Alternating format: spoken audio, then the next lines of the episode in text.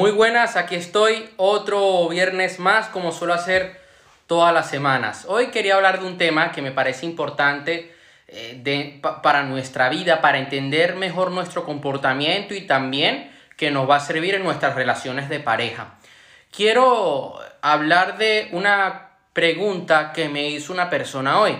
Estaba hablando con alguien y me dice, oye, ¿tú crees en las relaciones abiertas? Y yo le digo, a ver, yo es algo que nunca he probado ni planeo probar si, si ya me pone mal el hecho de, de que alguien juegue conmigo, de que alguien me mienta, imagínate el tener que entregarme al 100%, porque yo soy una persona que se entrega al 100%, y que esa persona está pensando en acostarse con otro más, y que mientras yo le doy amor, pues alguien más eh, le está dando como un cajón. Entonces, eh, puedes llegar a sonar egoísta, pero es que yo soy una persona que quiere exclusividad, sí, es importante que nosotros demos espacio a nuestra pareja, yo se lo estuve diciendo, ¿no? Yo creo que en las relaciones de pareja ambas personas deben darse espacio para reencontrarse y compartir momentos juntos. Eso es algo que, que, bueno, que, que debe ser así para que dure la relación.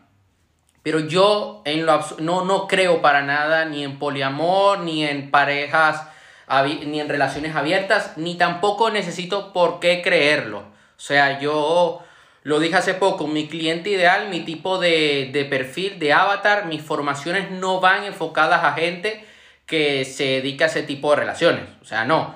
Yo hablo de relaciones en mis libros, eh, voy a, a crear un módulo de relaciones en mi escuela, pero no voy a hablar de relaciones abiertas. Eh, yo le dije lo siguiente, ¿no? Me gustaría saber, yo no creo en ese tipo de relaciones y me gustaría saber tu opinión. Y la persona me dijo que bueno, que sí que lo llegó a vivir y que ha sido un infierno, que fue un infierno y que su pareja, eh, la excusa de su pareja era que estaba cansado de tener sexo con ella. Y yo le dije, espérate ahí un momento.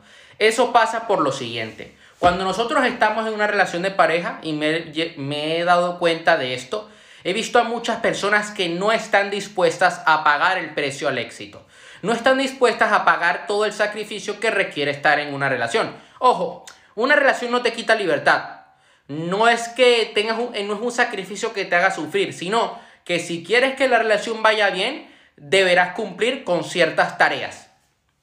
Y dentro de esas tareas está el adoptar la mentalidad de empezar de cero todos los días. Si tú quieres triunfar en tus negocios cada día, es una nueva oportunidad y estás empezando de cero. ¿Qué significa? Que todo lo que has hecho no importa. Hoy tienes que tomar acción y hoy tienes que hacer historia. Hoy tienes que hacer todo lo que esté en tus manos para que tu negocio vaya a un siguiente nivel. Es así en una relación. Tú no te puedes confiar. He visto a muchos hombres que cuando entran a una relación se relajan y dejan de hacer aquellas cosas que antes hacían. Y por eso pierden atractivo, por eso se descuidan físicamente, caen en malos hábitos. Yo he llegado a tener amigos que han caído en esto y me lo han reconocido. Oye, no puedo volver a caer en esto. Han pasado los meses, estuvieron dentro de esa relación y engordaron. Y comenzaron a comer comida chatarra y se sentían mal. Y adoptaron hábitos para nada eh, buenos, que no les ayuda para nada en sus metas. Entonces, claro, yo he visto que la gran mayoría de personas no, no saben que tú necesitas, que, que debes conquistar a tu pareja cada día, que debes buscar maneras de enamorarle, nuevas maneras de enamorarle, nuevas maneras de, de llegar a su corazón y de que ese dinamismo, que esa pasión, que ese fuego siga. Porque sí, uno puede estar toda la vida con una persona, pero para que uno logre eso, debes, debes trabajar cada día. Debes, eh, tanto a nivel sexual, buscar nuevas maneras de, oye, de experimentar. Y tanto a nivel de pareja, oye, vamos a salir a, a un restaurante, vamos a irnos de viaje. Ese dinamismo. Yo las personas que admiro, que tienen buenas relaciones de pareja, hacen eso. El éxito es algo que se estudia, es algo que deja claves. A mí ayer alguien me vino con un pesimismo brutal y me dijo, no, el amor no existe, tal, no sé qué, eso se ve, no, que no sé qué lo otro. Yo le digo, mira, eh, tú has tenido relaciones de mierda y vas a seguir teniendo relaciones de mierda. Porque sigues saliendo con el mismo tipo de personas y no has cambiado aún. Entonces, es importante que sepamos esto. El... Hay otra cosa que a mí me parece que es fundamental y que explico en mis libros, que es identificar el lenguaje del amor de la otra persona. Hay gente que es más visual, hay gente que es kinestésica y hay gente que es más auditiva. Debes identificar eh, cómo se comunica tu pareja, en qué, en qué modalidad se comunica, tanto a nivel kinestésico, eh, auditivo o visual, y de esta manera hacerle llegar tu mensaje. Eh, es aquí cuando nosotros debemos hacer rapport con la otra persona para que la comunicación fluya mejor y puedas enamorar a tu pareja cada día. También es importante que nosotros sepamos las necesidades que lideran el comportamiento de nuestra pareja. Y es aquí cuando nos metemos en las seis necesidades humanas. La primera es la certeza, la seguridad de poder evadir de, salir del dolor y tener placer. La certeza, eh, muchas veces nosotros buscamos certeza en el trabajo. Hay gente que es adicta al trabajo porque una de sus necesidades, número uno, es la certeza. Entonces se sienten bien, saben que ellos trabajando van a estar en un estado positivo todo el día, porque siente que, que bueno, que son productivos, ¿Cuál es la siguiente necesidad humana? La variedad. Eh, a veces necesitamos ese qué va a pasar. Hay gente que tiene, que, que satisface esta necesidad robando, por ejemplo, o haciendo actos delictivos, porque, uy, a ver si me agarra la policía. Quieren vivir esa adrenalina. La necesidad de lo desconocido, del cambio, de nuevos estímulos. Si tu pareja es una persona que dentro de sus dos necesidades, de sus dos principales necesidades humanas, tiene la variedad, pues tú sabes que cada semana tienes que hacer algo nuevo con tu pareja, tienes que ir a un sitio diferente, porque si no caen en la monotonía. ¿Qué pasa cuando caen en la monotonía? Que comienza a haber rencor, comienza a haber odio. Eh, las se comienzan a alejar, pierden esa química y ya están pensando en cómo salir de la relación. Y no piensan en vivir el momento y en vivir momentos maravillosos. La tercera necesidad humana es el, el sentirte con significado, sentirte único, importante, especial o necesitado. Hay gente que satisface esta necesidad también. Eh, poniéndote una pistola sobre la cabeza porque saben que en ese momento son importantes o otra manera de hacerlo es mediante donaciones. Tú te puedes sentir único, importante y especial si donas a una causa, a un ONG, por ejemplo. Después nosotros tenemos la necesidad de la conexión y el amor. El sentirte eh, unido a alguien o a algo. La quinta necesidad es el crecimiento, que es la, bueno, la, la capacidad de poder expandirte, de poder ir más allá, de crecer como persona, tanto y también crecer en el ámbito laboral. Y la siguiente es la contribución, ¿no? El poder ayudar a otros, el poder dar, el poder eh, estar ahí para los demás. ¿Qué pasa? Que nosotros debemos saber identificar cómo estamos llenando estas necesidades. Por ejemplo, cómo tú estás llenando la necesidad de certeza. Trabajando, eh, haciendo ejercicio, porque oye, el ejercicio puede hacer que tú te sientas mejor contigo mismo. Yo lleno la necesidad de certeza trabajando día a día, siempre dentro de un equilibrio y haciendo deporte. Pero hay otras personas que la necesidad de certeza, por ejemplo, la llenan con, el, con la pornografía, con los videojuegos o con algún tipo de droga. Entonces, hay que hacer este ejercicio. Este es el ejercicio que te voy a dejar el día de hoy. ¿Cómo estás llenando tus necesidades? La segunda necesidad, que es la variedad.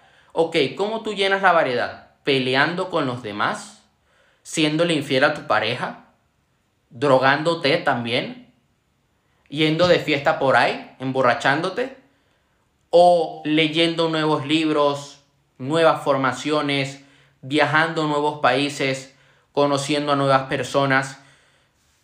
Yo, por ejemplo, lo hago leyendo nuevos libros y aprendiendo nuevos temas. Es como lleno mi necesidad de variedad. Significado. El sentirte único, el sentirte importante, especial o necesitado. Lo haces porque hay gente que cae en estos comportamientos tan tóxicos. Lo haces presionando a los demás, acosando y siendo tanto y obligándoles a que te quieran, porque he visto gente que cae en estos comportamientos. O lo haces dando amor, ayudando a otros, destacando en tu trabajo y mientras tú destacas en tu trabajo ayudas a los demás. La necesidad de significado y amor, el sentirse, el sentirse cercano a algo o a alguien. ¿Cómo tú llenas esta necesidad? De una manera negativa, eh, qué sé yo, eh, por ejemplo, es que de, en esta necesidad nunca he tenido una manera negativa de llenarla, yo siempre la he llenado con amor. Ha sido la manera como he llenado la necesidad de conexión y, y amor. O por ejemplo, una manera negativa que podría llegar a pasar es que tú te descuidas a ti para intentar llenar ese hueco dando amor a, a, otros. Porque hay personas que les llega a pasar esto. Olvida quiénes son, olvida todo lo, todas sus responsabilidades y quieren amar a los demás. No, primero debes ocuparte de ti para poder amar a otros de una manera completa. Entonces, claro, aquí tenemos esta, este debate de o lo estás llenando tu necesidad de una manera positiva o negativa. La siguiente es el, el crecimiento. ¿Cómo tú llenas esta necesidad? Eh, creciendo dentro de tu empresa, adquiriendo nuevos conocimientos o esta necesidad de crecimiento, de sentirte capaz, lo haces eh, dañando la vida de otros dentro de tu empresa, pisoteando a los demás, arruinándole la vida a tu competencia, por ejemplo, haciendo una competencia desleal. No, no podemos hacer esto. Porque luego cuando nosotros caemos en estos comportamientos negativos puede que a corto plazo sí sintamos placer y tengamos resultados, pero a largo plazo va a significar un gran karma en nosotros y no es sostenible. Y, la, y el contribuir, porque hay gente que siente que contribuir es, por ejemplo, he visto casos de gente que dice, mira, mi manera de contribuir es no ocuparme de mi hijo, sino que le compro un iPhone a mi amante. Yo una vez con 14 eh, cumplía yo 15 años, entré a una Apple Store y veo un señor con su nueva pareja. Se, se veía eh, que no era la mamá de su hijo porque por algo que dice luego. Y, y, le dice, no, yo te voy a comprar un iPhone. Y ella le dice, oye, pero tú no, tú me has dicho que le querías comprar un iPhone a tu hijo, ¿no? Que, que se lo merecía. dice, no, no, no, te lo compro a ti. Sea, ¿tú sientes que tu manera de contribuir al mundo es de esa manera? Dañándole la vida a tu hijo. Yo prefiero ocuparme, si estoy en esa situación, ocuparme de mi hijo y luego me ocupo de mi pareja.